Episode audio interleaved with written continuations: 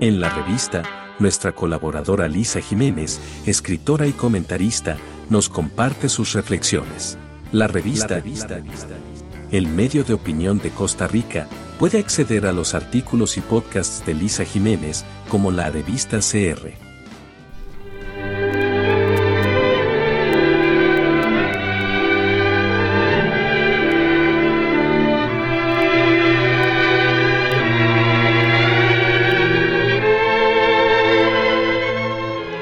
Siguiente entrega se titula Chaplin. El odio de los hombres pasará. La revista titulada Selecciones estuvo por muchos años en mi casa. Se apilaban muchísimas de estas revistas, unas más viejas que otras, en los anaqueles del pasillo. Veía con cierta desgana las revistas en el mismo lugar siempre, cerca de una litografía enmarcada del Angelus de Milet. Para ese momento yo no sabía lo que aquella pintura representaba tampoco las revistas. A los 12 años todavía no tenía interés en leer más allá de las tareas agobiantes de la escuela. Por un llamado materno ya entrada en años, empecé a leer estas revistas. Lo hacía cada muerte de obispo hasta que un día decidí tomar de la estantería una edición mundial de la revista Selecciones del Reader Digest una edición con artículos de interés permanente según lo anunciaba su portada. Me llamó la atención un artículo escrito por una corresponsal del Times en Londres titulado Charles Chaplin, en el que se narraba con cierta incertidumbre el posible fracaso del gran dictador, película estadounidense de 1940 con guion, dirección y actuación de Charles Chaplin.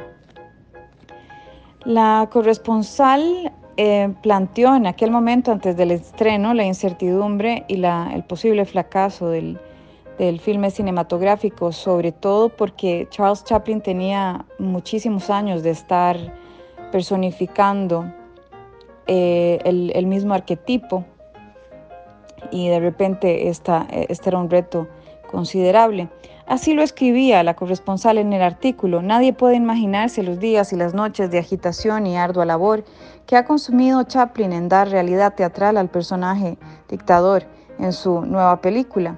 Si el público, cuyo veredicto es siempre inapelable, premia con sus aplausos esa tarea, la carrera del gran mimo seguirá su curso glorioso, pero si, por desgracia, a través de la nueva personificación ve con demasiada claridad y crudeza los rasgos harto conocidos, ya casi legendarios del tipo con el cual se ha familiarizado durante 20 años, entonces le parecerá el ridículo vagabundo de antaño, una impertinente mixtificación y quedará sellado al fracaso del nuevo personaje chapliniano.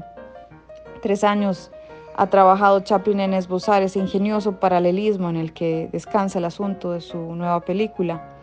El gran dictador ofrece otros riesgos, continuaba diciendo, además de los puramente artísticos, es desde el punto de vista económico una aventura no exenta de peligros, pues la índole del asunto excluye su presentación en países dominados por gobiernos francamente totalitarios o meros simpatizantes del régimen dictatorial.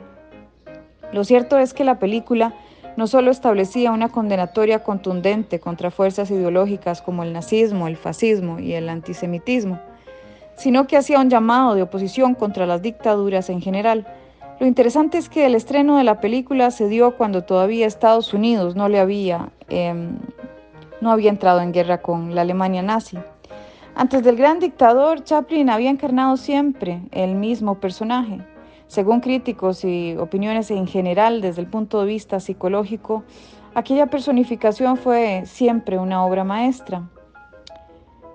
Inició y continuó utilizando el talante caballeresco en sus actuaciones, con el argumento que sostenía la defensa de las mujeres, los menesterosos y los perseguidos. Hasta el momento la fórmula le había garantizado un lugar, el lugar dentro de la cinematografía y el público lo aclamaba.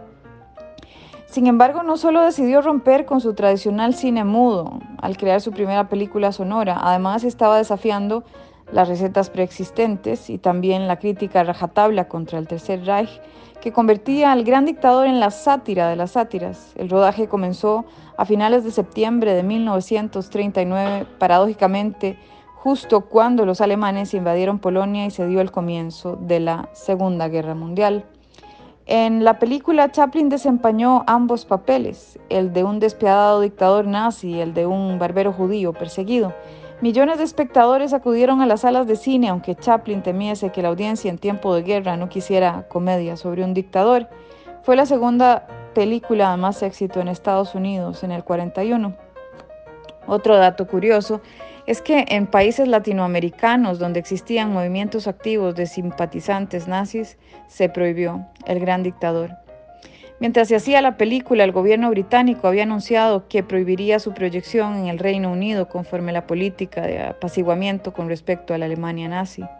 Para cuando fue estrenada, el Reino Unido ya estaba en guerra con Alemania. En Francia, en 1945, se convirtió en la película más popular del año. En Italia no pudo verse hasta el 46 y en España hubo que esperar a la muerte de Franco para su estreno. Cabe mencionar que el punto de quiebre en el quehacer creativo tiene un inimaginable avance.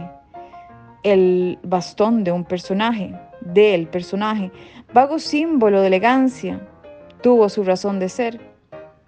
Más adelante les narraré anecdóticamente algo que, describe la, la corresponsal del Times. El desafío había sido claramente estudiado por el hombre de cabeza fría, un gran estratega que, desde sus primeras oportunidades, supo marcar las pautas de lo que aceptaría y de lo que no estaría dispuesto a negociar.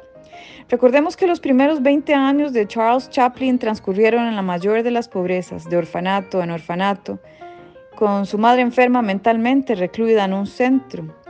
Habrá quienes piensen que todo estaba escrito, que no habría sido casualidad, eh, sobre todo los temas recurrentes de Chaplin, y que estuvieran surcados por el cine mudo, por acciones y ejecuciones precisas, por las cadenas de movimientos y gestos de un hombre cuya estatura cuya pequeñez, entre comillas, fue capaz de llevarnos a lo más humano e inhumano dentro de la comedia y de la tragedia, es decir, dentro de la vida misma. Al conocer tan de cerca la tragedia, se planteó con obstinación a través de sus ojos sagaces y determinantes uno de los retos más descomunales y difíciles, y sin saberlo, nacería una mañana de abril de 1889, hijo de una gitana semifrancesa, mujer de un barítono de café cantante, trayendo al mundo en una casa de huéspedes frecuentada por gente de teatro a Charles Spencer Chaplin.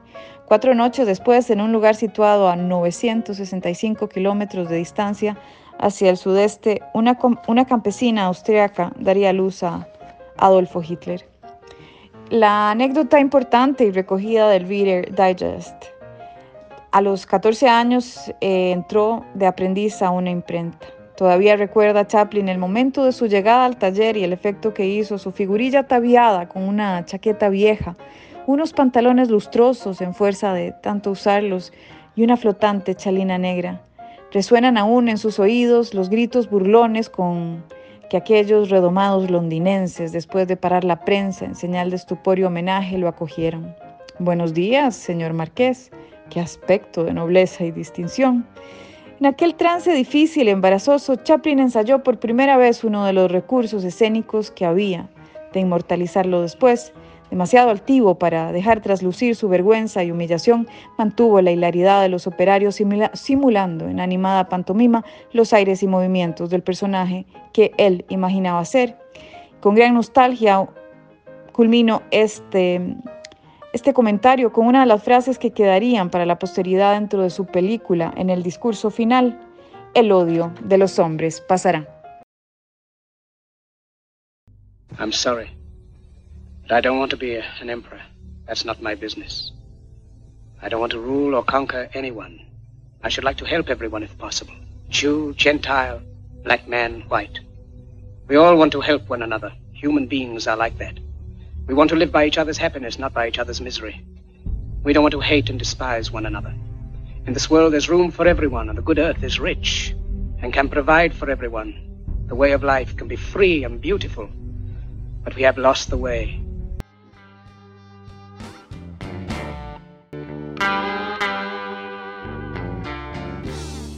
Y recuerden seguir mis podcasts en la revista cada mes trabajando diversos temas de la literatura, el arte y la sociedad. Les habló Lisa Jiménez.